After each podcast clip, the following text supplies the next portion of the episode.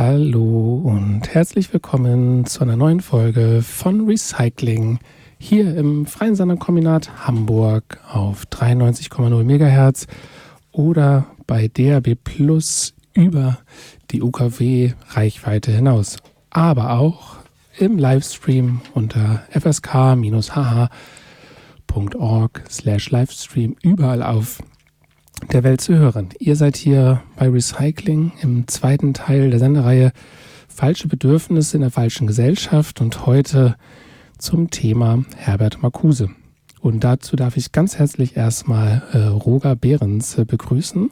Einmal sag einmal Hallo, dass wir deine Stimme auch schon mal gehört haben. Ich sage einmal Hallo und freue mich, dass ich hier sitze. Wir freuen uns auch sehr und am Telefon ist Luca. Sag einmal Hallo. Einen wunderschönen guten Abend. Du bist auch äh, gut zu hören. Ja, genau. Wir sind, also Roger war ja schon mehrmals Gast bei unserer Sendung, wenn ich das richtig in Erinnerung habe. Und wir sind vor allen Dingen nochmal darauf gekommen, dass es interessant wäre, mit ihm zu sprechen, auch auf Grundlage seines Buches, was ich ja noch einmal empfehlen möchte. Übersetzungen, Studien zu Herbert Marcuse, konkrete Philosophie, Praxis und kritische Theorie, welches 2000 im Ventil Verlag erschienen ist. Und auch ein Kapitel tatsächlich zu Arbeit und falschen Bedürfnissen hat. Und um ein bisschen vielleicht das Gespräch äh, anzufangen, magst du vielleicht noch ein bisschen sagen, wie, wieso bist du auf Herbert Marcuse gekommen und das Thema Bedürfnisse vielleicht? Also das Buch, du hast es ja gerade gesagt, 2000 im Ventilverlag erschienen, ist längst vergriffen. Das wäre jetzt nur noch antiquarisch zu bekommen. Vor nunmehr 24 Jahren erschienen beinahe 24 Jahren. Das heißt, erstmal ist diese Auseinandersetzung mit Marcuse auch schon 24 Jahre mindestens her. Da muss ich weiter ausholen. Wenn es, und darum wird es ja heute gehen, um Marcuse geht und Bedürfnisse geht, dann auch speziell um die Unterscheidung von richtigen und falschen Bedürfnissen oder wahren und falschen Bedürfnissen. Dann geht es vor allen Dingen, das ist ja auch so ein bisschen ein Jubiläum, um Marcuses Hauptwerk, der eindimensionale Mensch, 1964 erschienen, das ist das Jubiläum, also das sind jetzt 60 Jahre, in den USA erschienen, auf Englisch. Und dieses Buch, Der eindimensionale Mensch, war in den 1980er Jahren noch erhältlich, noch in der Diskussion. Im ersten Teil der Sendung mit äh, Thomas, Thomas Ebermann, habt ihr auch schon über Marcuse und die Thematik gesprochen und äh, Thomas hat erzählt, wie es in den 80er Jahren war. Also da war Marcuse noch sehr präsent bei mir war es so, kurz zur zeitlichen Verordnung, ich bin Jahrgang 67 und habe 1986 die Schule in Hamburg verlassen, mit dem, was so Hochschulreife heißt, Abitur. Das Exemplar Herbert Marcuse, der eindimensionale Mensch, ist aus der Schulbibliothek gewesen, damals kurz vor der Ausmusterung habe ich mir eins der vielen über 20 vorhandenen Exemplare mitgenommen. Also das heißt, meine Beschäftigung mit Marcuse geht in meine Jugendzeit zurück und jetzt kann man es so ein bisschen einfach beantworten, flapsig beantworten. Die Frage nach den Bedürfnissen ergibt sich zumal für so jugendliche Umbruchsbewegung oder Umbruchsbewegung in der Jugendzeit in den 80er Jahren allemal. Was will man, was kann man wollen, was wollen die anderen, was ist falsch zu wollen und so weiter. Und wie gesagt, die Bekanntheit von Marcuse hat es einfach bedingt, dass dann der bei solchen Fragen nach Bedürfnis und so weiter der Griff zu Marcuse ja, buchstäblich auf der Hand lag und wie gesagt im, in der Bibliothek auch so vorhanden war, dass es ein kleiner Weg war. Ich glaube, das äh, überschneidet sich auch ganz gut mit dem, was, warum wir uns äh, damit auseinandersetzen wollen. Also wie kann man bestimmte Sachen wollen, die vielleicht völlig unklar sind, was das bringen mag? Oder auch auf so einer äh, nicht rationalen, nicht unbedingt, dass alle das immer sofort artikulieren können, sondern nicht kognitiven Ebenen vielleicht. Also wie kann man schlechte Musik oder diese Gesellschaft eigentlich so weiter, immer weitermachen lassen, wie sie ist. Und dabei sind wir dann auch über diesen Begriff eigentlich nochmal gestolpert, weil der irgendwie gut, vielleicht 50er, 60er, 70er Jahren noch eine Rolle gespielt hat, aber jetzt schon total so vorteilsbehaftet ist und ja auch mit Vorsicht zu genießen, wie wir vielleicht auch noch diskutieren können. Aber genau nur so eine Überlegung, also was kann man, also wer, also wer auf wie vielen Ebenen kann eigentlich jemand diese Gesellschaft wollen? Also mit Unterschied, also klar, man kann da Geld verdienen, äh, man kann seine Freunde dort haben vielleicht, aber auch noch so was anderes, so die Frage von so Körperlichkeit, also was ist da, also genau wie vielen Ebenen, vielfältigen Ebenen eigentlich dann Kapitalismus funktioniert. Und das passt eigentlich ganz gut zu dem, äh, wie du das auch so als, wie du überhaupt auf Herbert Marcuse mal gekommen bist. Und ich weiß gar nicht, ich habe das in meinem Studium das erste Mal irgendwann äh, mitgekriegt, dass es den gibt. Und fand das auch erstmal sehr radikal provokant, auch mit diesen Thesen, also das falsche Bedürfnis, falsche Gesellschaft und dieses ganze Falsch, das da auf einmal relativ äh, oft benutzt wird, wo vorher immer so eine, ja, so immer so eine Ambivalenzen oder so, ja, sowohl als auch immer ähm, besprochen wurden. Und in äh, der Vorbereitung zur Sendung war das ja auch ganz interessant, dass wir eigentlich mit dem, was bei Thomas Ebermann in der Sendung dort, also in der Sendereihe davor, keine so eine große Rolle gespielt hat, auch nochmal darauf, auf so eine Art Geschichte der kritischen Theorie einzugehen, wie genau, wie so die kritische Theorie, Adorno, Marcuse und andere über, überhaupt auf dieses Thema kommen. Also was, warum drängt sich das denn auf, wie es uns vielleicht aufgedrängt hat, mhm. zu einem mhm. bestimmten Zeitpunkt? Da reden wir drüber. Das ist äh, für mich auch wichtig, weil in gewisser Weise da die Frage wie bin ich auf Marcuse gekommen? Was bedeutet das? Wann war das wichtig, das Thema Bedürfnisse ein bisschen zu diskutieren für mich? Da nochmal der zweite Teil der jetzt fehlenden Zeit eine Rolle spielen wird. Also ich hätte große Lust, dass wir heute ein bisschen diskutieren, was mehr oder weniger nach diesem Marcuse-Buch 2000 bei Ventilverlag erschienen passiert ist, und ja, ich entdeckt habe. Das ist jetzt keine große Entdeckung, aber um die Katze da schnell aus dem Sack zu lassen, diese Unterscheidung von richtigen und falschen Bedürfnissen bei Marcuse, die war ja stark in der Diskussion. Sowohl innerhalb der Linken, auch innerhalb einer neuen Linken oder des Neomarxismus war aber vor allen Dingen auch in der Diskussion, in der Kritik, in der bürgerlichen Kritik, konservativen Kritik an Marcuse und ist schon in den späten 60er Jahren, das kann man im Spiegel nachlesen, in Interviews und Gesprächen mit Marcuse aus der Zeit, war schon in den späten 60er Jahren eigentlich so eine Art theoretisches Erkennungszeichen von Marcuse. Ne? Also Marcuse ist der mit den richtigen und falschen Bedürfnissen, nämlich mit dem kleinen Haken zu sagen, Marcuse würde sich anmaßen, eben unterscheiden zu können, was richtig und falsch ist und in gewisser Weise den Leuten auch so ein bisschen die Konsumgesellschaft vermiesen wollen, wenn er denen dann sagt, hier Auto, Kühlschrank, HiFi-Anlage, das ist zwar schön und gut für dich, aber eigentlich falsch. Und so habe ich das auch lange rezipiert, dass eben diese Beschäftigung mit richtigen und falschen Bedürfnissen so ein spezifisches Marcuse-Ding ist. Ist es auch. Also das wird zumindest in der damaligen Zeit jetzt nicht größer erörtert innerhalb der kritischen Theorie als Frankfurter Schule. Ebermann bezieht sich auf Agnes Heller noch. Das sind ja auch Sachen, die dann später erst erscheinen. Der Begriff spielt schon insgesamt eine Rolle, auch in, sagen wir mal, Debatten der radikalen Linken, der neuen Linken, können wir vielleicht auch noch drauf kommen.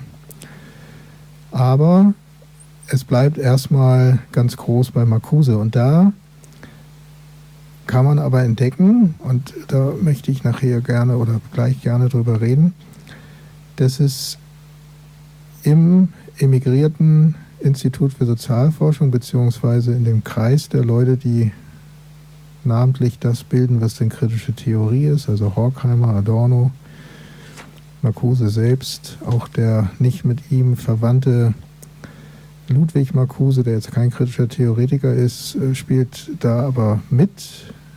Bertolt Brecht, viele andere noch, spielt mit bei einer Diskussion über Bedürfnisse. Die ist 1942 äh, geführt worden in den USA, in Kalifornien, Hollywood. Also, das war meine Frage. Wie kommen die darauf, in der Zeit über Bedürfnisse zu reden? So, und dann entdeckt man schnell oder weiß das eben auch von Adorno, gibt es eine Theorie äh, der Bedürfnisse aus der Zeit und da sind große Teile übernommen aus einem anderen Aufsatz von ihm äh, über Aldous Huxley, der Autor von äh, Brave New World, Schöne neue Welt. Anfang der 30er Jahre ist der Roman erschienen, 32. Jedenfalls entdeckt man in diesem Gespräch, dass die Unterscheidung zwischen den richtigen und falschen Bedürfnissen nicht von Marcuse kommt, der zwar auch schon in die Richtung redet, sondern wörtlich ist die von Adorno eingeführt worden.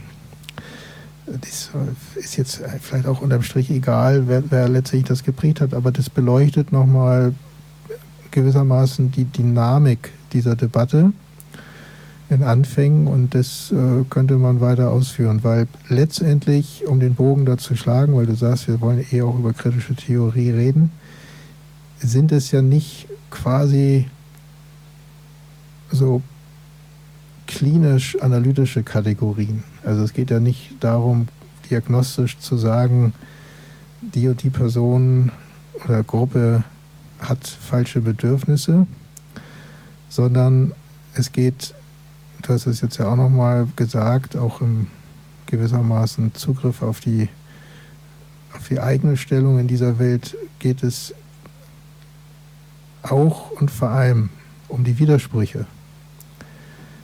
Also Bedürfnis zu haben und vielleicht sogar auch zu wissen, dass es falsch ist, jetzt gar nicht in so kritischen Kategorien, sondern einfach, weil es gesundheitsschädlich ist oder irgendwie albern ist oder was auch immer. Und gleichzeitig aber eine Ahnung davon zu haben, dass damit auch was befriedigt wird oder zumindest angetriggert wird, was eventuell über dieses Bedürfnis hinausgeht.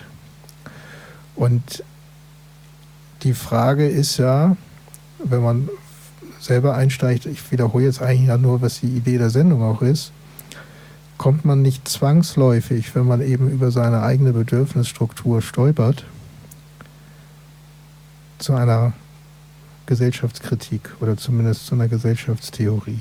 Ne? Also das so und wenn wir jetzt nur, zum Einstieg vielleicht oder um, um ein weiteres Datum zu benennen, wenn wir jetzt in diese Zeit nochmal zurückgehen, wo das Gespräch in Kalifornien stattfand, 1942, dann darf man ja nicht vergessen, 1937, also fünf Jahre vorher, hat Horkheimer diesen Begriff kritische Theorie überhaupt erst eingeführt. Die kritische Theorie gibt es vorher, die gibt es seit Marx.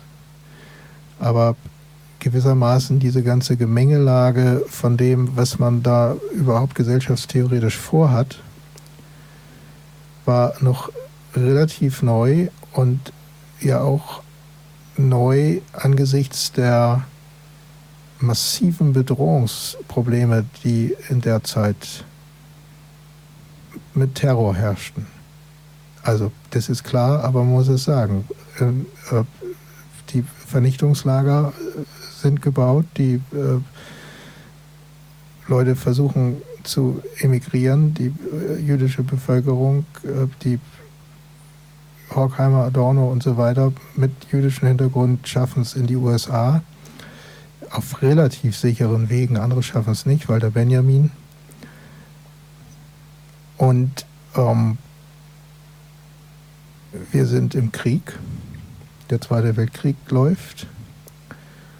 Und gleichzeitig ist aber auch für die Leute, die da aus Europa in die USA kommen, gerade wenn sie dann auch in erst New York, dann in Hollywood landen, Los Angeles, diese Form der Gesellschaft, eine Massendemokratie, die, auch wenn es einen sehr starken Antisemitismus da gibt, eine starke Rechte gibt, den Ku Klux Klan gibt, in einer Stärke, wie es in der Geschichte des Ku Klux Klan noch nicht da war, McCarthy sich anbahnt und so weiter und so fort, ist es für die überwältigend, gleichzeitig das zu sehen, was man so den American Way of Life sieht, äh, nennt. Also das heißt, dieses Land der unbegrenzten Möglichkeiten bietet scheinbar doch so etwas wie ein Kapitalismus, der es schafft, Massenbedürfnisse, da sind wir beim Thema, so zu befriedigen, dass mindestens der, der Klassenwiderspruch gelöst scheint, scheint.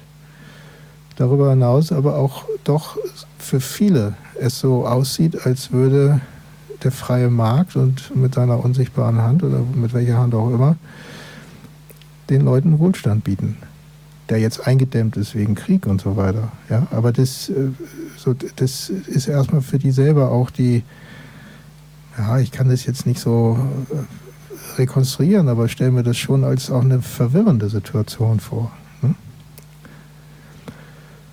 Und jetzt wäre auch zu diskutieren, also nur so als Einstieg, ähm, wann erlebt man sowas wieder? Ja, also das, äh, die Bedrohungslagen sind gänzlich andere in den 1980er Jahren, sind aber auch Bedrohungslagen. Also 80er Jahre jetzt meine Jugend. Mhm. Und da geht es jetzt quasi nicht nur um so eine konsumistische Frage, was für eine Hose ziehe ich morgen an oder zu welcher Moderichtung zähle ich mich zu, sondern was ja auch sehr entscheidend ist, die Kritik gesellschaftlicher Verhältnisse wird über den Umweg dann auch wieder eine Kritik von Lebensweisen beziehungsweise ein Gegenentwurf von Lebensweisen. Heißt jetzt für unser Thema die Kritik der Bedürfnisse, ich sage noch gar nicht die Kritik der falschen Bedürfnisse, sondern überhaupt erstmal die Kritik der Bedürfnisse, führt über den Bogen Gesellschaftstheorie wieder auf die Bedürfnisse zurück.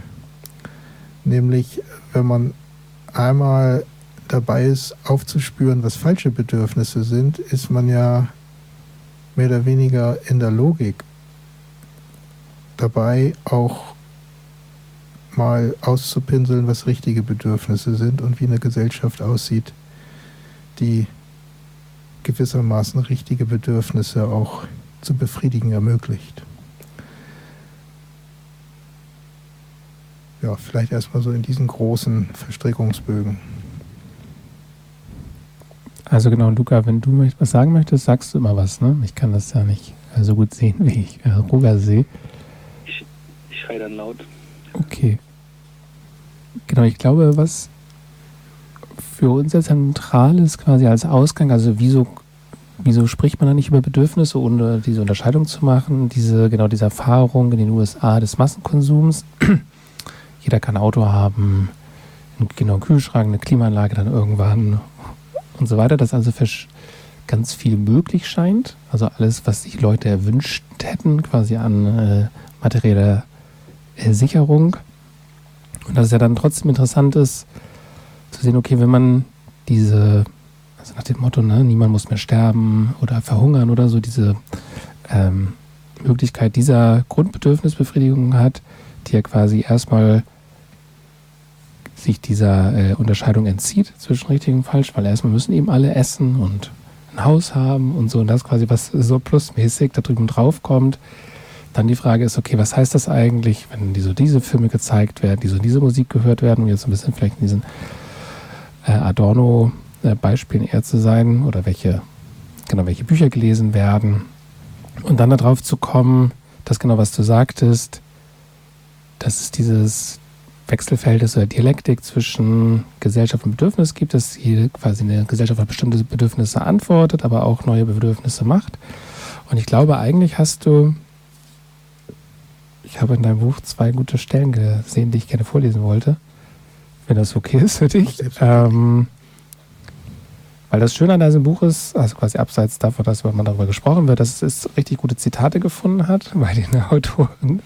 Ähm, und ich glaube, es gibt zwei, die ich ganz, also die, glaube ich, ganz gute Zusammenfassungen bilden oder so eine Art These, von der wir dann quasi weiter diskutieren können. Einmal zwar ähm, genau ein Zitat von Marcuse, die zur Dialektik der Bedürfnisse, wie du das nennst. Ich lese einfach mal vor, oder? Das ist vielleicht ein bisschen überfrachtet, aber dann können wir uns dann auch nach ähm, nähern. Also der Fetischismus der wahren Welt, also auf Seite 185, der Fetischismus der wahren Welt, der täglich undurchsichtiger zu werden scheint, kann nur von Frauen und Männern beseitigt werden, die den technologischen und ideologischen Schleier fortgerissen haben, der das, was geschieht, der die verrückte Rationalität des Ganzen verdeckt, von Frauen und Männern, die die Freiheit erlangt haben, ihre eigenen Bedürfnisse zu entwickeln, ihre eigene Welt der Solidarität aufzubauen. Das Ende der Verdinglichung ist der Anfang des Individuums, das Subjekt eines radikalen Neubaus. Und dann du weiter. Umgekehrt gehört, insofern die bürgerliche Gesellschaft ein System der Bedürfnisse nach Regel ist, die Erzeugung neuer Bedürfnisse zu den treibenden Kräften der Aufrechterhaltung des fetischistischen Warensystems. Dann wieder ein Zitat. Die wirksamste und zäheste Form des Kampfes gegen die Befreiung besteht darin, den Menschen materielle und geistige Bedürfnisse einzuimpfen welche die veralteten Formen des Kampfes ums Dasein verewigen. Genau, warum finde ich das äh, Zitat so gut? Also auch gerade zum Schluss, genau, dass ein, obwohl niemand hungern müsste, trotzdem eine bestimmte Form von Herrschaft und Unterdrückung verewigt wird, wie das dann hieß, und gleichzeitig diese Frage, genau, wie überhaupt diese Unterscheidung zu treffen zwischen richtigen und falschen, die ja da so hintersteckt, diesen Schleier vorzureißen, also die eine Art von Bedürfnisstruktur zu kritisieren, die eigentlich der Befreiung oder des Kommunismus oder der freien Gesellschaft, befreiten Gesellschaft entgegensteht. Und was war meine Pointe? Nee, erstmal nur das als Problemkontext fand ich nochmal ganz gut ähm, auf den Punkt gebracht hat. So nochmal mehr Zitate, aber das erstmal. Genau, was die Frage ist, wie man damit weiter diskutiert, aber quasi erstmal wirklich ja nur die Feststellung, dass Herrschaft auch über diese Bedürfnisse funktioniert. Also was ich mag, was ich gerne esse, trinke, aber davon abgesehen, was ich gerne an Musik höre. Genau, und da von, von diesem Hintergrund ja die Frage sich stellt, okay, wie lässt sich überhaupt diese Unterscheidung zwischen richtigen und falschen Bedürfnissen machen? Die wir auch für unsere Sendung erstmal vorausgesetzt wird, dass das möglich wäre oder zumindest äh, angenommen wird, dass es möglich wäre. Aber wie kann überhaupt diese Kritik funktionieren? Also das von Marcuse vorgelesene Zitat, das ist gleichzeitig sehr exemplarisch für die Kritik, die dann auch an Marcuse geübt wurde und die mir in Anteilen auch nicht unberechtigt scheint. Weil Marcuse in seiner Sprache ja schon nahelegt, wenn die Männer und Frauen erstmal Gelegenheit hätten, abseits von der falschen Bedürfnisbefriedigung, abseits von der falschen Gesellschaft, von den falschen Strukturen zu agieren, dann würden sie aus sich heraus schon das Richtige wollen. Also das heißt, es ist einerseits da, das ist klar, die Kritik des Biologisierens, die ja durchaus auch sehr radikal gedacht wird. Also selbst das, was wir dann doch als biologischen Rest über Grundbegriffe bezeichnen würden, ne? also Essen, Trinken, Schlafen und so weiter, ist eben auf so einer rein physiologischen Basis sicherlich da. Das ist klar. Der Körper, der keine Nahrung zu sich nimmt, stirbt. Die Frage ist aber, da ist man ja noch quasi auf einer mechanischen Ebene. Also so wie ich auch eine Blume mit Wasser gieße oder irgendein Tier auch Nahrung kriegt. Und die qualitative Differenz ist ja, dass es eben nicht einfach nur darum geht, satt zu werden oder den Körper durch Energiezufuhr am Laufen zu halten, sondern dass mit dem Wort Bedürfnis auch angezeigt wird eine Befriedigung von Wünschen. Also wir tun als Menschen, wie das bei Tieren ist, weiß ich nicht zu sagen. Bei höher entwickelten Säugetieren ist es sicherlich nicht wesentlich anders. Wir sind als Menschen von Anfang an darauf angewiesen, dass wir, es gibt ja diesen äh, äh, religiösen Spruch, der Mensch lebt nicht vom Brot allein, dass wir über unsere Bedürfnisbefriedigung mehr bekommen als nur die Erhaltung des äh, Körpers, sondern eben eine Selbsterhaltung, bei der man emphatisch sagen könnte, die stellt sowas wie ein Selbst überhaupt her. Also die Bedürfnisbefriedigung ist zugleich Aneignung von Welt und auch Selbstaneignung. Wenn ich jetzt sage von Anfang an, dann heißt es ab Geburt, ab ja,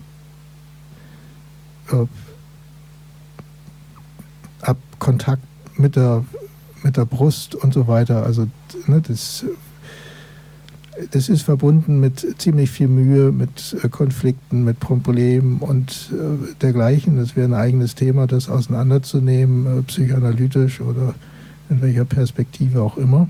Ist ja auch breit beschrieben worden. Interessanterweise, nur als Fußnote, die ich auch nochmal aufnehme gerne, beschrieben worden ja erstmalig in genau der Zeit, also ich denke jetzt an Melanie Klein, ich denke aber auch an Anna Freud, aber hauptsächlich läuft es ja über Melanie Klein und dann die äh, gesamte psychoanalytische, sich auf Klein beziehende Tradition über Bion und Winnicott und so weiter. Das ist jetzt ein anderes Thema. Aber es ist genau in der Zeit beschrieben worden erstmals, in der wir auch in Hollywood diese Diskussion finden und äh, später Marcuse, eindimensionaler Mensch, 64 und so weiter. Ja. Man kann es ausweiten. Die Frage, was äh, das Kind zum Kind macht und so weiter, sind äh, Überlegungen, die wir auch in der Zeit das erste Mal finden. Die Frage, welche Bedeutung äh, Nähe hat, welche Bedeutung Zärtlichkeit hat, Wärme hat und so weiter. Alles in derselben Zeit wahrscheinlich nicht unbekannt ist dieses sogenannte Halo-Experiment, wo man äh, äh, so zwei Drahtgestelle hat äh, und auf dem einen Drahtgestell ist eine Milchflasche installiert, auf dem anderen Drahtgestell ein Fell. Und dann gibt es so ein Affenbaby und dann war die Frage, worauf springt jetzt dieses Affenbaby? Und äh, das Versuchsergebnis ist, äh, das bleibt bei dem Fell und versucht dann vom Fell aus doch irgendwie an die Flasche zu kommen. Ne? Aber genau das, und da sind wir jetzt im Bereich der bürgerlichen Wissenschaft. Das ist jetzt hier kein großes kritisches Experiment, nur verhaltensforschungsmäßig eben. Genau diese Erkenntnis aber, und man muss wirklich sagen, für die Zeit ist das eine Erkenntnis und nicht eine Selbstverständlichkeit, dass eben es nicht einfach nur um Nahrungsversorgung geht, die ist entscheidend für insgesamt diese Frage nach Bedürfnis in, Rock, äh, in Rückkopplung mit der äh, Gesellschaft.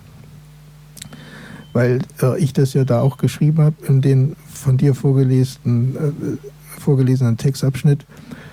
Hegel noch in seinen frühen Schriften spricht eben von der bürgerlichen Ge Gesellschaft als System der Bedürfnisse. Also auch bei, oder na, vielleicht gar nicht mal auch, sondern seit Hegel hat diese Frage nach den Bedürfnissen eine gesellschaftstheoretische Dimension. Das gibt es schon vorher in der Philosophie, das, äh, ist es der Appetit, ja, die, äh, das gibt es in der Barockphilosophie, der Appetitus.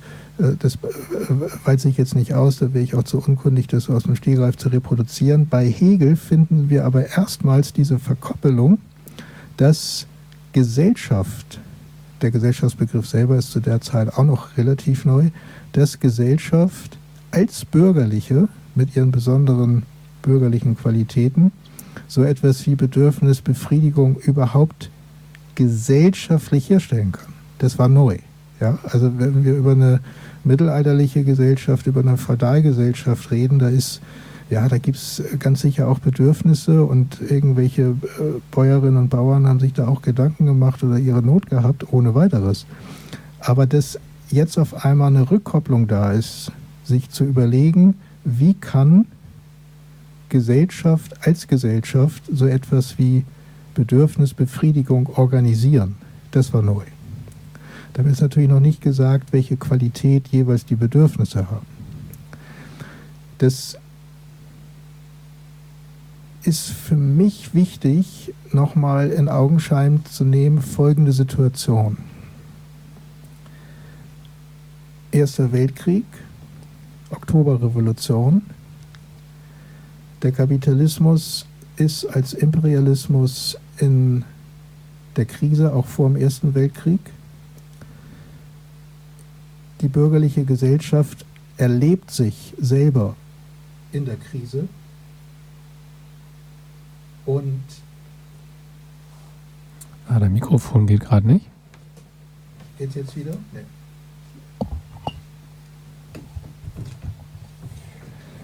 Die bürgerliche Gesellschaft erlebt sich äh, selbst in der Krise. Und das äh, hat jetzt folgende Konsequenz. Ich hoffe, dass es nicht zu abstrakt ist. Das eine ist, dass die, das Bürgertum selber merkt, es hat zwar eine Gesellschaft geschaffen, in der Bedürfnisbefriedigung möglich ist, aber irgendwie ist das nicht alles. Also zumindest vom Anspruch her, und wir reden jetzt nicht über das verelende, verelendende und verelendete Proletariat, vom Anspruch her wäre es möglich, dass jeder das haben kann, was er will. Aber was dann? Dann hat jeder, was er will. Und dann? So, das ist das eine. Also wo auch, was ich in der gesamten bürgerlichen Literatur ja diese Erfahrung von zum Beispiel Entfremdung jetzt in so einem bürgerlichen Sinne ja, aufgenommen wird. Meinetwegen auch in Liebesromanen, aber ebenso auch in, meinetwegen bei Buddenbrooks oder wo auch immer. Das andere ist, dass mit der Oktoberrevolution und eben einen auch durch Marx gelesenen Hegel auf einmal die Perspektive aufscheint, wir können diese Bedürfnisbefriedigung der Massen über Planwirtschaft organisieren.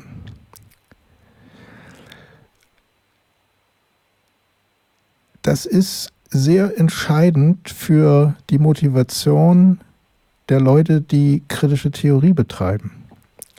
Also das eine ist, dass man Verhältnisse kritisiert. Das andere ist, dass man aber auch sich in der Lage sieht, als kommunistischer Theoretiker, als sozialistischer Theoretiker, als Gesellschaftskritiker mit der Ambition, die Welt zum Besseren zu ändern, diese Gesellschaft einzurichten. also diese bessere Gesellschaft einzurichten. Also es gibt eine ganz konkrete Perspektive. Das sind auch wieder Rückgriffe auf das, was vorher als Utopie geschmäht wurde. Ne? Also, also man, man muss das so deutlich sagen, gerade im Schatten von sowohl Stalin dann auch und allemal eben einem faschistischen Europa und auch der Erfahrung zunächst einer irgendwie funktionierenden Massendemokratie in den USA gab es die Perspektive, eine, eine bessere Gesellschaft ist möglich. So, und jetzt kommt, jetzt kommt eine Wendung oder jetzt kommen zwei kleine Wendungen, die sind entscheidend. Dass eine bessere Gesellschaft möglich ist, davon handelt in gewisser Weise, heute würde man sagen in dystopischer Weise, Huxleys Roman Schöne neue Welt. Da ist ja die Zeitrechnung nach Ford, ne? also da spielt die Rolle die fordistische Fabrik und die hat quasi gesiegt, die äh, stellt auch die, den Nachwuchs her. Ne? Also das ist ja ganz am Anfang, die, die lachen sich ja schlapp, so von wegen, haha, Kinder werden geboren. Nein, die kommen selbstverständlich aus der Retorte. Also das heißt, weil das eben auch in dem Zitat vorkam, der technologische Schleier, der ist da quasi vollständig verhüllt, äh, der ist vollständig äh, ausgebreitet und verhüllt die kapitalistischen Produktionsverhältnisse bei Huxley. Ne? Also wir haben sozusagen eine Utopie als Negativutopie, die den, den perfekt technisch herausgebildeten Kapitalismus darstellt, in dem jedes Bedürfnis befriedigt ist und auch befriedigt sein muss und gleichzeitig aber eben Menschen so unterschiedlich auch eben technisch hergestellt werden, dass man sagen kann, naja, da gibt es halt die Menschen, die haben halt auch weniger Bedürfnisse und so weiter fällt mir gerade spontan ein, ähm, äh, Adorno und Horkheimer schreiben ja ein Buch zusammen, was sehr wichtig ist, Dialektik der Aufklärung. Und da im Kulturindustrie-Kapitel erzählen sie oder reproduzieren diesen, äh, diesen Witz aus dem Nationalsozialismus. Äh, ich weiß jetzt gar nicht, ob sie den Goebbels zuschreiben oder so. Also jedenfalls äh, als Witz, als Karikatur. Bei uns muss niemand hungern und wer doch hungert, kommt ins KZ. Ne? Und äh, also ich will es nicht zynisch machen, aber dieses Prinzip ist ja quasi jetzt ohne die faschistische Terrordrohung das Allgemeinprinzip einer auch fortschrittlich demokratisch verfassten Leistungsgesellschaft. Jeder kann es schaffen, naja, und wer es nicht schafft, den sortieren wir aus. Aber wer sich bemüht, der darf ganz oben mitspielen. Auch wenn es dann nicht klappt, wird zumindest die Perspektive da gewesen. Und jetzt kommt für mich der entscheidende Schritt, wenn man sich anguckt, dieses Gespräch, also erstmal, das ist ja als Form, was äh, völlig verschwunden ist in der Weise. Ne? Da, das sind so Leute, die treffen sich alle paar Tage und reden dann so über große Themen. Ne? Und äh, bemerkenswerterweise äh, eine sehr männlich dominierte Veranstaltung. Die äh, Gretel äh, Adorno, die ist mit dabei, die schreibt dann das Protokoll, aber sagt wenig. Es gibt andere Gespräche, da sind auch Frauen dann beteiligt. Aber das nur am Rande jedenfalls. Ich finde alleine schon wichtig, sich anzusehen, wie fangen diese Gespräche an. Also Thomas zum Beispiel ganz klar, so macht man das, ne? Das, äh, oder wir jetzt auch, ne? Marcuse und dann geht man auf Marx zurück, die Frühschriften und so weiter. So, womit fangen die an? Mit Nietzsche. Und mit der Frage, und die ist, meine ich, entscheidend auch für uns heute, mit der Frage nach der, jetzt kommt was ganz Absurdes, Sehnsucht. Und was ist daran die Frage? Was ist die Frage der Sehnsucht? Nämlich genau das.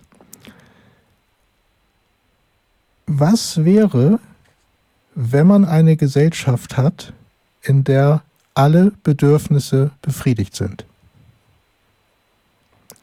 Hieße das, dass man abstumpft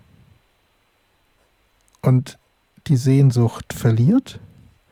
Oder wäre das, ne, Marcuse hat es in der Weise weitergesponnen und das ist genau die äh, Passage, die du auch vorgelesen hast, aber das sagt er auch schon in, in Adorno auch, in, in dem damaligen Gespräch.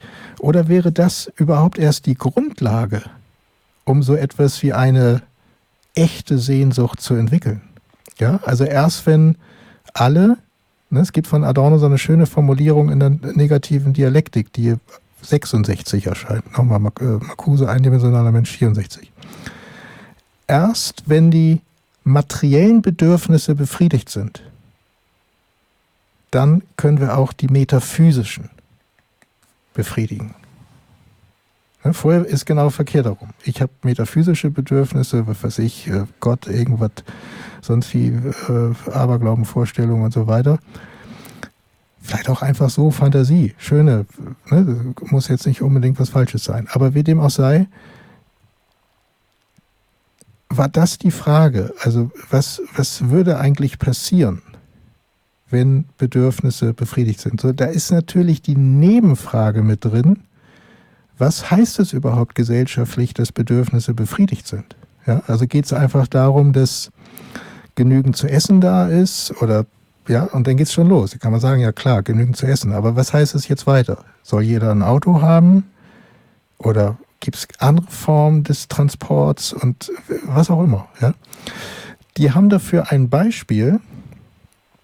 Und das Beispiel, an dem äh, die ganze Zeit diskutiert wird, ist äh, Pint Milk ob eine Gesellschaft in der Lage ist, äh, ich weiß nicht, wie viel ein Pint ist, so anderthalb Liter oder irgendwas, also ob sozusagen eine Gesellschaft in der Lage ist, den Kindern jeden Tag ihr, ihr notwendiges äh, Glas äh, Milch bereitzustellen. Das ist der Gradmesser für die. Ne? Thomas hat so eine Stelle vorgelesen von Adorno, wo Adorno die Fantasie hat, Mückenkuchen ja, also das, ne, also das hat vielleicht auch lächerliche und vielleicht auch äh, nicht ganz äh, politisch korrekte Implikationen. Thomas hat darauf hingewiesen, aber äh, gleichwohl ist es ja so, äh, wenn über Bedürfnis angefangen wird zu reden und man in einer Welt ist, abgesehen von den Bedrohungen und Terror, der da ist, geht es erstmal darum, wie kriegt man überhaupt die Leute satt? Hat ja jede Frage, die über das Sattwerden hinausgeht nach den Bedürfnissen, immer auf was Zynisches. Und gleichzeitig auch nicht. Ja, also man ist ja recht schnell in der Situation eines Sozialtechnokraten, der Gesellschaft plant. Ne? Das war auch so der Vorwurf an mhm. Marcuse, der, der, der, der wilden Erziehungsdiktatur, ne? in dem einen Spiegelgespräch, so ja, Erziehungsdiktatur und dann werden sozusagen die Leute erzogen, die richtigen Bedürfnisse zu haben und ne, so Gehirnwäsche, dass sie ihr Auto nicht mehr wollen oder irgendwie sowas. Ne? Aber das war, um das so abzuschließen, mhm. das, das, also ich, ich fand diese Punkte bemerkenswert. Also wie kommen die in, in Hollywood, also das muss man nochmal betonen, wir sind, das ist die Hochzeit des Hollywood-Kinos, ja, also die, die sind quasi mitten in dieser Industrie, die eine Bedürfnisbefriedigungsfantasie nach der anderen raushaut. Ne? Also das Wort Traumfabrik von Ilja Ehrenburg gibt es ein Buch, das heißt Traumfabrik. In der Zeit taucht das auf. Ne? Also da ist, da ist quasi die, die Wunschfabrik sozusagen. Ja? Und in diesem Kontext diskutieren die anhand von Nietzsche, bei Bedarf kann ich dazu auch noch mehr sagen, wieso eigentlich Nietzsche, und äh, dieser Sehnsuchtsfrage, nämlich um das so zusammenzufassen, einerseits, wie kriegen wir das hin, dass die Leute satt sind? Andererseits, wie kriegen wir das hin, dass sie satt werden, aber dabei ihre Fantasie nicht verlieren, sich ein besseres Leben vorzustellen?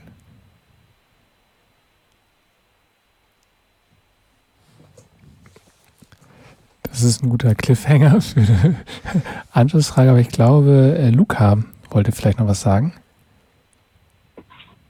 Äh, nee, nee, ich melde mich schon. Ich, ähm,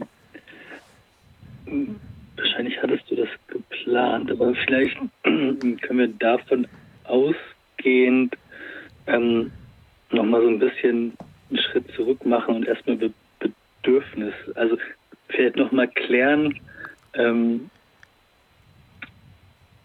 wenn Sie auf diese Frage kommen, hm, ja auch nur was schon ein bisschen so die Zeit dargelegt, also wo ja auch in, in den westlichen Demokratien so ähm, Sozialphysik ganz populär war und sich in verschiedenen Schulen irgendwie ausgedrückt hat und auch für sehr einflussreiche, ähm, ja, liberale Traditionen irgendwie von, von Relevanz äh, war.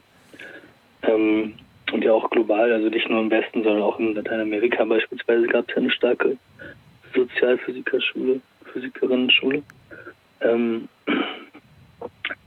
vielleicht, ja, oder vielleicht erzähl tatsächlich nochmal, warum Nietzsche und vielleicht kannst du da auch ein bisschen darauf eingehen, ähm, wie du Bedürfnis in dieser Tradition fassen würdest und vielleicht diese Abgrenzung zu dieser sozialphysikalischen physikalischen Vorstellung. Ich weiß nicht, ob das schon rausgekommen ist. Könnt ihr mir mal sagen, ob ihr das so sehen würdet. Äh, vielleicht nochmal diese Abgrenzung ein bisschen klar machen. Also einmal halt diese, dieses, diese Idee als Bedürfnis mit was Überschießendem und dann die, diese andere Idee von Bedürfnis, das irgendwie gestillt werden kann. Kann man es daran noch ein bisschen rausarbeiten. Gestillt ist schon, ist ja auch nochmal das entscheidende Wort, ne? Also da sind wir, da kommen wir vom Pint Milk wieder zurück zur, zur Muttermilch dann, ne? Und ähm, die Zeit, die wir betrachten, umfasst ja nichtsdestotrotz einiges an Jahrzehnten. Ne? Das, also, wenn äh, ich recht informiert bin, aber da fische ich im Trüben, dass diese äh, sozial technokratischen Ideen, von denen ich nur weiß, dass sie zum Beispiel in der zumindest soziologischen Debatte der Bundesrepublik in den 50er Jahren nochmal sehr stark waren. Die greifen nach meinem Wissen, aber das ist äh, ganz gefährliches äh, Viertel- und Achtelwissen, äh, in den lateinamerikanischen, südamerikanischen Ländern ja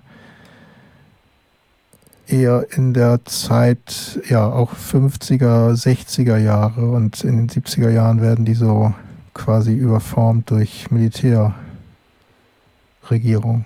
Ist das, wäre das korrekt? Ich weiß das nicht. Ähm, ja, also ich glaube, es ist so die Hochzeit. Es gibt dann ja also auch in Chile noch mit den äh, Soziophysikern unter Allende und so noch Ausprägungen davon, aber ich meine, dass es ähm, in Argentinien auch schon in 1910er und 20er Jahren Ansätze davon gab, äh, die dann ein bisschen in den Terrorismus gemündet sind, äh, was ja aber eigentlich auch alles bedeutet in Politik. Ähm, ja, weil es gibt es auch, auch, auch in Lateinamerika schon ein bisschen länger und ja auch unter so diesen, äh, ja auch in Europa unter den ähm, bonapartistischen Regime in, in Frankreich und dann, ob man jetzt Bismarck dazuziehen will oder nicht, kann man überstreiten, aber so in diesem im Gefilden auch. Äh, das war ja so das, was ich meinte. Das sind äh, zumindest ja insgesamt Planungsfantasien, denen zugrunde liegt die Vorstellung, klingt jetzt banal, aber das meine ich, muss man mal so zur Kenntnis nehmen, dass überhaupt Gesellschaft planbar ist. Also, dass es Möglichkeiten gibt, technisch, wissenschaftlich Gesellschaft zu organisieren. Also meine Anekdote wäre da immer, sich die äh, Flagge von Brasilien anzusehen. Da steht äh, Ordem e Progresso drauf, Ordnung und Fortschritt.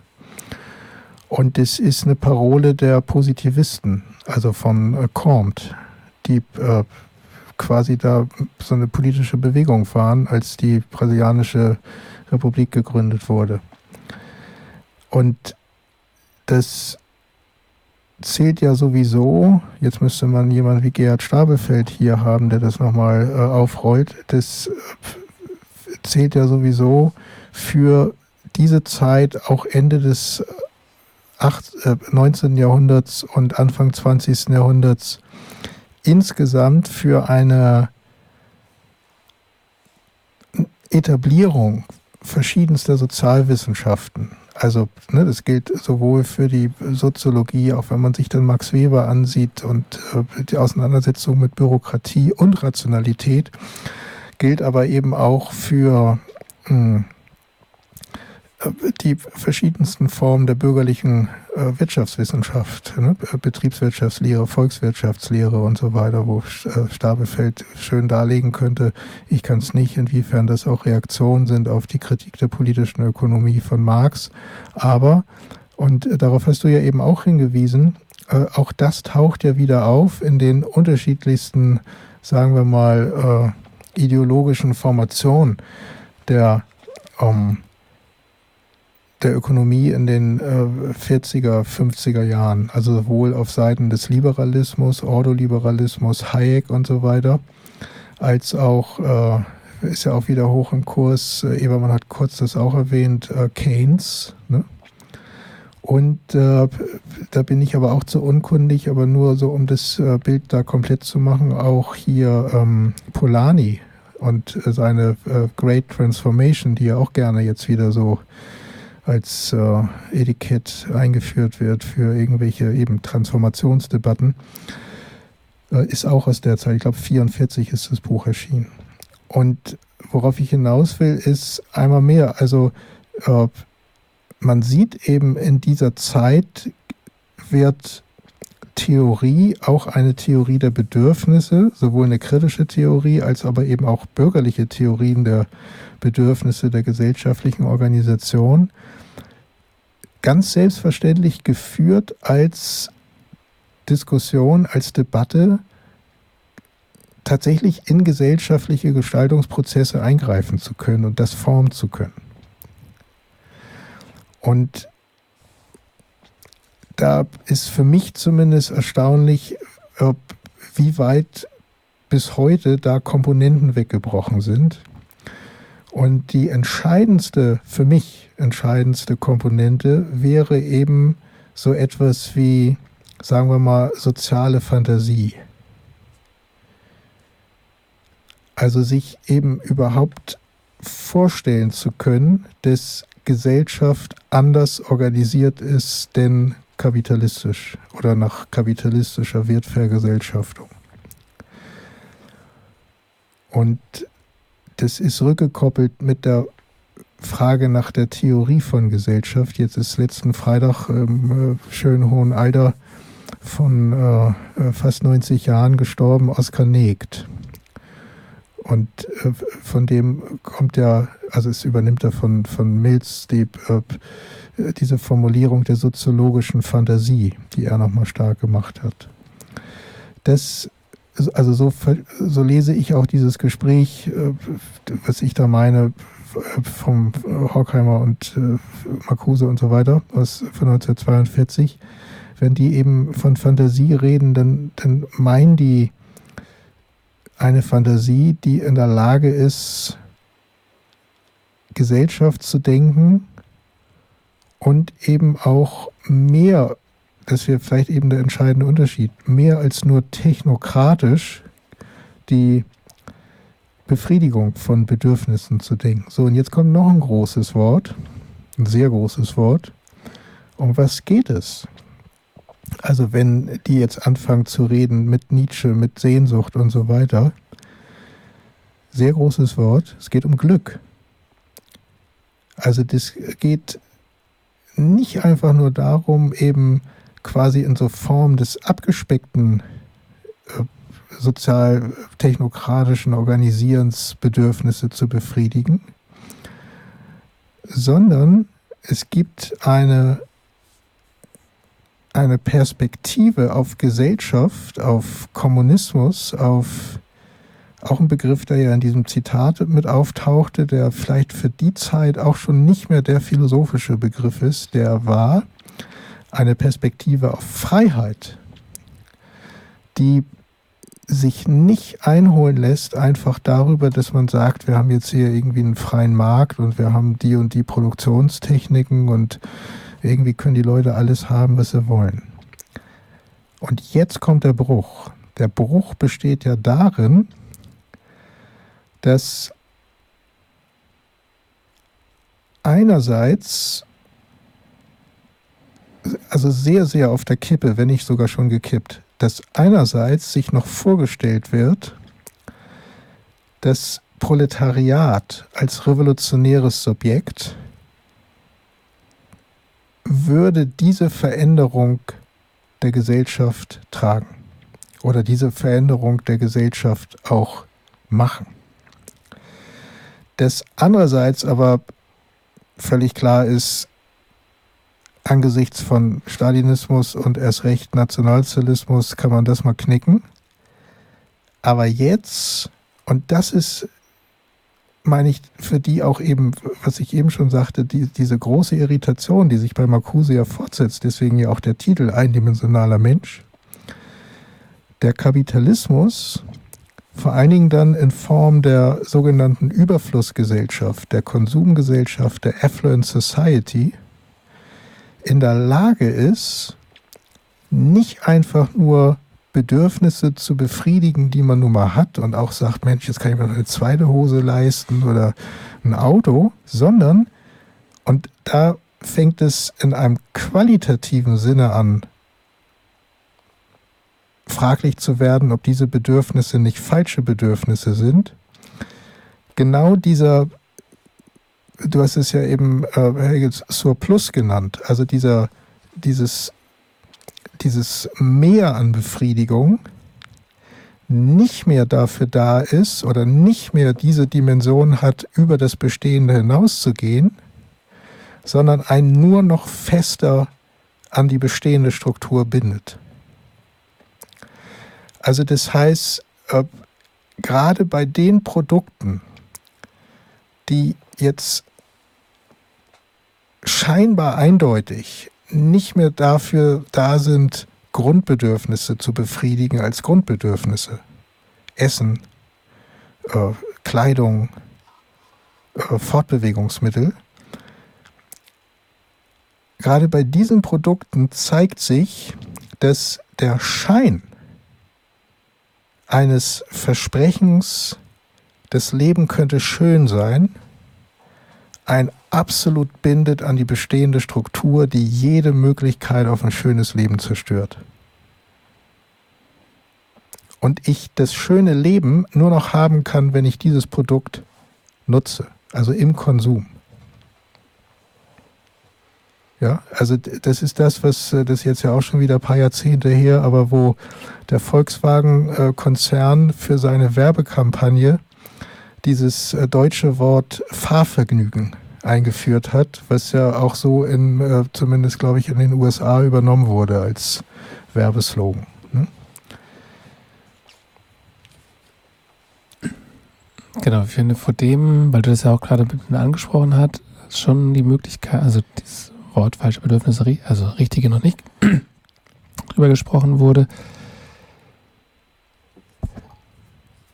Mm, genau, also ich würde gerne noch mal ein bisschen auf die Frage kommen, also wozu braucht es die Unterscheidung oder wozu ist sie hin, hilfreich? Und ähm, jetzt anschließend an dich, Roger, wäre ja eine Möglichkeit, und es geht ja vor allen Dingen um die Bedürfnisse, die jenseits dieser sogenannten Grundbedürfnisse sind, also dass erstmal alle versorgt sind und nicht hungern müssen, das ist ja erstmal quasi unkritisierbar, was quasi dazu kommt. Und dann mh, mm, fand ich das ganz interessant, wie du darauf verwiesen hast, ähm, das ist ja der diesem Gespräch, und das finde ich eigentlich ein ganz, können wir immer wieder gar nicht gerne darauf zurückkommen, ja wirklich darauf, also wie ist eine andere Gesellschaft möglich? Und dann quasi ja, das auszuprobieren, okay, man braucht diese materielle Grundversorgung, diese Milch äh, und noch andere Sachen und dann aber trotzdem ja darauf gestoßen werden, wieso das nicht passiert und was es quasi für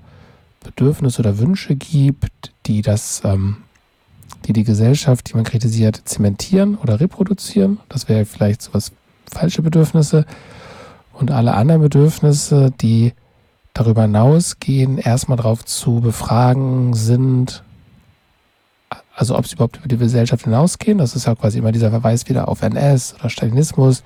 Das ist ja auch Revolution, weiß ich nicht, aber so ähm, Brüche mit der bürgerlichen Gesellschaft gibt, die nach hinten losgehen oder genau dahin gehen, wo wir eigentlich nicht hinwollen. Also deswegen auch mit diesen Bedürfnissen. Also nur weil es jetzt über eine bestimmte kapitalistische Gesellschaftsordnung hinausgeht, nicht unbedingt in eine kommunistische Gesellschaft weisen müssen.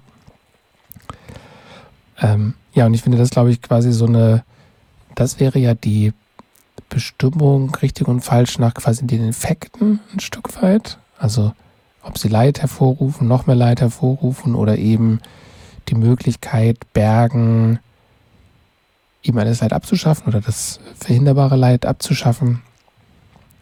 Also wäre das so eine Möglichkeit, mit dem Begriff noch weiterzuarbeiten, ohne davon auszugehen, dass wir jetzt hier sagen können, welche die genau sind oder äh, auch den biologischen oder biologistischen Bedürfnissen, das immer schon so war, das Bedürfnis nach bestimmter Kultur oder so, auch dem nicht, ähm, das nicht zu reproduzieren.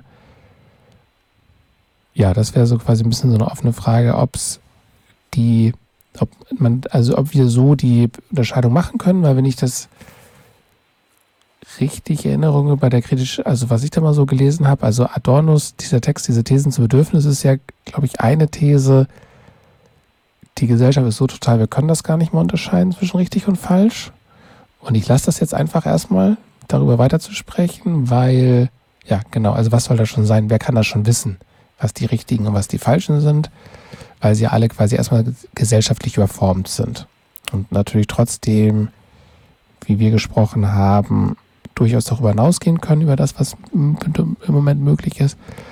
Und wenn ich mich noch an diese, das genau beim eindimensionalen Mensch, glaube ich, das dann war, vor allen Dingen ja über die, genau, ob sie Leid auslösen, bestimmte Bedürfnisse, wenn sie Leid zementieren oder äh, Unterdrückung oder Gewalt, so diese ganzen Sachen dadurch eben quasi erstmal als falsch sind und das Richtige dann eben auch so sehr, sehr viel vager dagegen gehalten wurde, dass es natürlich auch eine andere Bedürfnisstruktur auch ankommt für eine andere Gesellschaft. Dass mit den jetzigen, mit unseren jetzigen Bedürfnissen quasi das noch nicht reicht. Also weil das eben die, wir so dermaßen äh, vom Kapitalismus geprägt sind, dass es verschiedener Praktiken und Reflexionsstufen und Jahre bräuchte, überhaupt erstmal da so rauszukommen letztlich.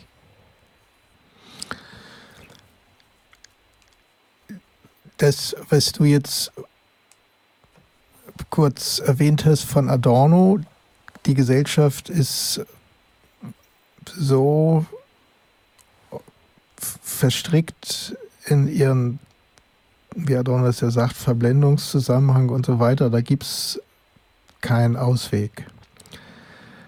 Meine ich, ist äh, dieselbe Wendung, die Marcuse auch hat mit erst wenn die Leute anfangen, jenseits der Gesellschaft ihre Bedürfnisse mal neu zu organisieren, dann gäbe es auch die Chance auf eine andere Gesellschaft mit richtigen Bedürfnissen.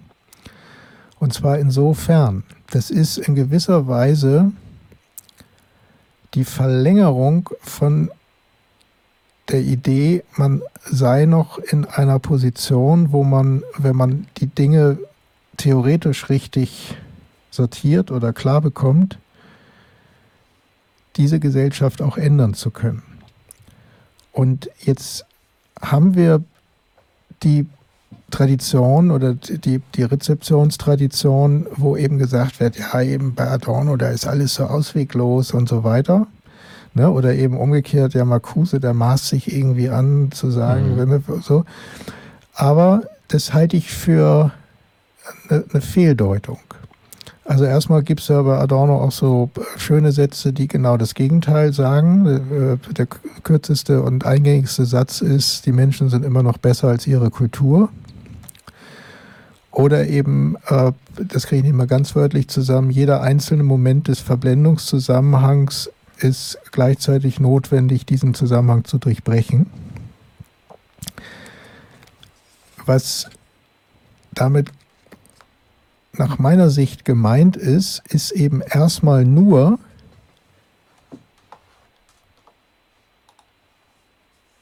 wir, wir kritischen Theoretiker, sind nicht mehr in der Position, eben ne, genau das, was Marcuse eigentlich vorgeworfen wird. Wir als kritische Theoretiker sind nicht mehr in der Position, dass wir uns anmaßen können, so und so soll Gesellschaft sein.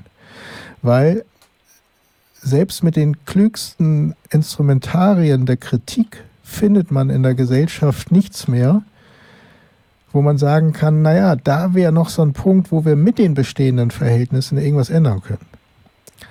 Das heißt, der Impuls, etwas zu ändern, der wäre eben insofern die Fantasie oder äh, das hat der verstorbene Oskar Negre auch immer hervorgehoben, kommt von Adorno, die unreglementierte Erfahrung. Also eben, ne, die Menschen sind immer noch besser als ihre Kultur. Genau dieser Rest, der eben nicht aufgeht in diesen Verhältnissen. Und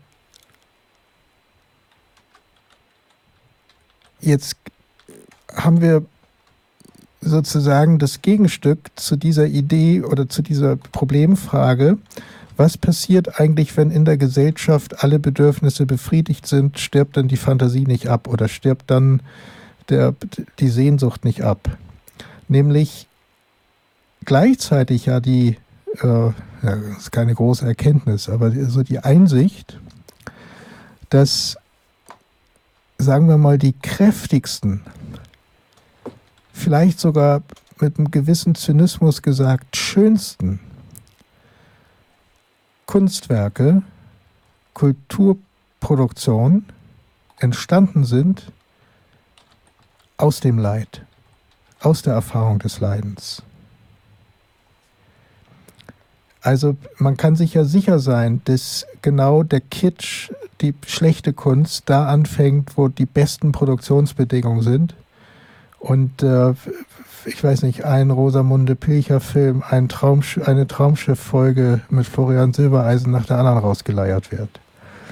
Aber wenn man Leiterfahrung hat, wenn es Brüche gibt, wenn es nicht weitergeht, wenn Unglück da ist, ob es jetzt Marcel Proust ist oder Kafka oder was auch immer, dann gibt es zumindest ja ein, ein Bild oder eine Musik oder wie auch immer, äh, eine, eine, eine ästhetische Dimension, wie Marcuse das nennen würde, die genau dieses Versprechen auf Glück, auf andere Verhältnisse darstellt, aber eben auch nicht unmittelbar greifbar darstellt, sondern immer mittransportiert. Diese Idee, dass es anders sein könnte, ist gleichzeitig erwachsen aus den Scheißverhältnissen, die wir haben. Wenn man jetzt nochmal in die äh, 80er Jahre zurückgeht oder 70er Jahre zurückgeht, äh, also und dann genau auch gucken, wie in der Zeit sich, äh, was ich, Subkulturbewegungen und so weiter ausdifferenzieren, ist mir genau da, ja.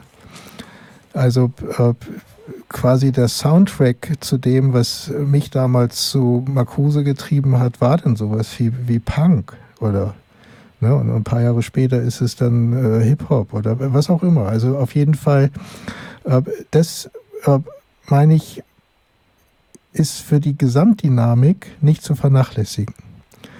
Äh, noch ein schönes Adorno-Zitat, und da bin ich auch mit meinem Schatz von Adorno-Zitaten fast durch, die ich so aus dem Lameng kann. Fiel mir nur gerade ein, weil du eben Leiden sagst und äh, vielleicht ist es eher Zufall, dass in diesem Satz, den ich gleich zitiere, auch unser Wort Bedürfnis vorkommt, aber ich meine nicht. Adorno das Bedürfnis, Leiden beredt werden zu lassen, ist die Bedingung aller Wahrheit. Das Bedürfnis, Leiden beredt werden zu lassen, also ein bisschen einfacher gesagt, das Bedürfnis, Leiden zur Sprache zu bringen, auszudrücken. Mhm. Also auch zu sagen, ich leide.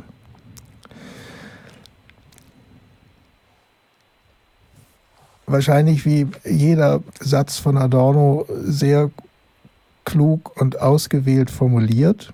Wenn ich versuche, das zu übersetzen, würde ich sagen, da steckt ja drin für uns auch nochmal eben ein Begriff von Bedürfnis, der weit darüber hinausgeht zu sagen, bei Bedürfnis geht es um das, was der landläufig Grundbedürfnisse heißt oder auch darüber hinausgeht, sondern da steckt Folgendes drin.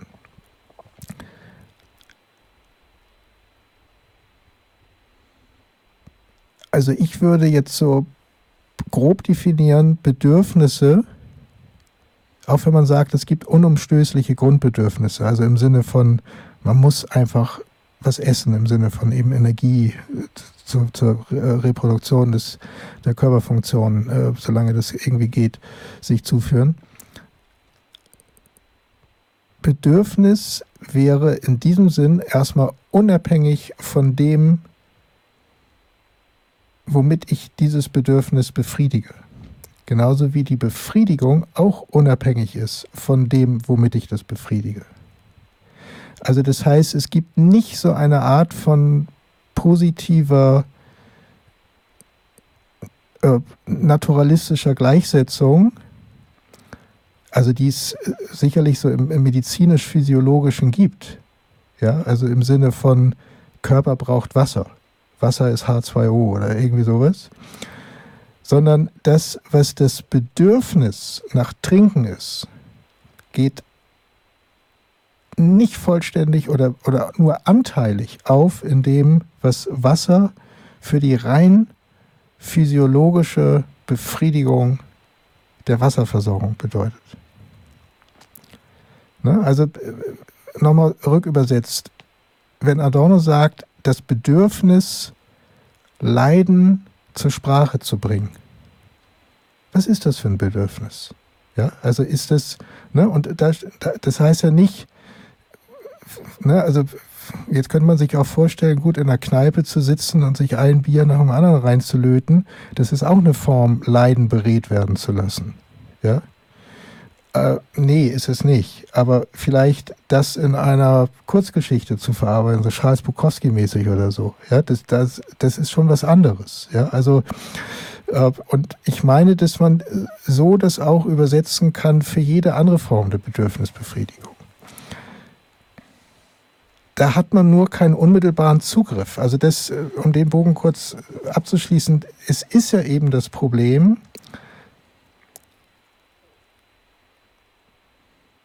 wir leben ja, also das, das, ist ja ein großer Vorteil, den man gegenüber Milliarden von anderen äh, Menschen hat auf diesem Planeten. Wir leben unter Verhältnissen, die zwar schwierig sind und äh, oft auch tödlich oder mit Krankheit belastet, wie auch immer, aber die unmittelbare Bedürfnisbefriedigung, auch wenn sie für zunehmend mehr Menschen hochproblematisch wird, ist zumindest in, in dem Punkt, wo wir hier gerade sitzen und uns Gedanken machen, nicht das akute Problem. Ja, also wir gehen ja immer schon darüber hinaus. Ne? Also das ist ja, also sonst wären wir jetzt nicht hier, sondern würden irgendwie versuchen, was zu essen zu bekommen oder so. So, und die, dieser Schritt, der ermöglicht uns ja schon eine, eine Reflexionswendung, die wir gewissermaßen als Kommunisten wahrnehmen müssen. Sonst wären wir keine Kommunisten. Sonst wären wir irgendwie Leute, die versuchen, ihre akademische Karriere voranzubringen und würden ein Buch schreiben über Bedürfnisse bei Marcuse oder irgendwas. Ja, also das heißt, einmal mehr, die Interessen, sich die Bedürfnisfrage zu stellen, gehen selber auf ein Bedürfnis, was über dieses rein positive, wir klären mal irgendeine Frage von gesellschaftlichen Verhältnissen hinausgeht.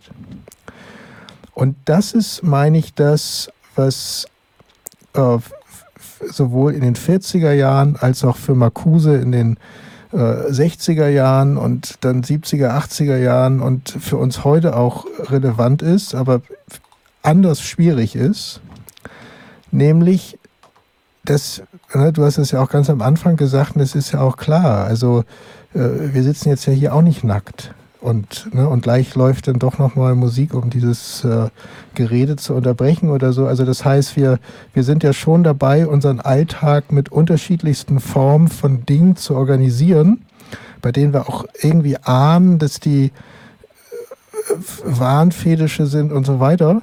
Aber wir organisieren damit unser Leben. Und wir finden trotzdem Sachen schön, bei denen man eigentlich weiß, so wirklich schön finden kann man es jetzt nicht. ja? So, und, und was, also steckt das Objektiv in den Dingen drin oder ist das genau das, was, äh, das ist übrigens äh, Pollock, der das da eröffnet, äh, diese Diskussion, was eben äh, Friedrich Pollock meint mit der Sehnsucht. Ja, die eben nicht, ne, also um das so, so in der letzten Wendung äh, äh, ein bisschen flapsig zu formulieren. Also es geht ja eben nicht darum, dass wir uns jetzt gegenseitig unsere T-Shirts und Hosen zeigen und dann klären, was ist jetzt an diesem T-Shirt das Sehnsuchtsvolle, sondern genau das ist ja eben in diesem Wahnding überhaupt nicht einholbar.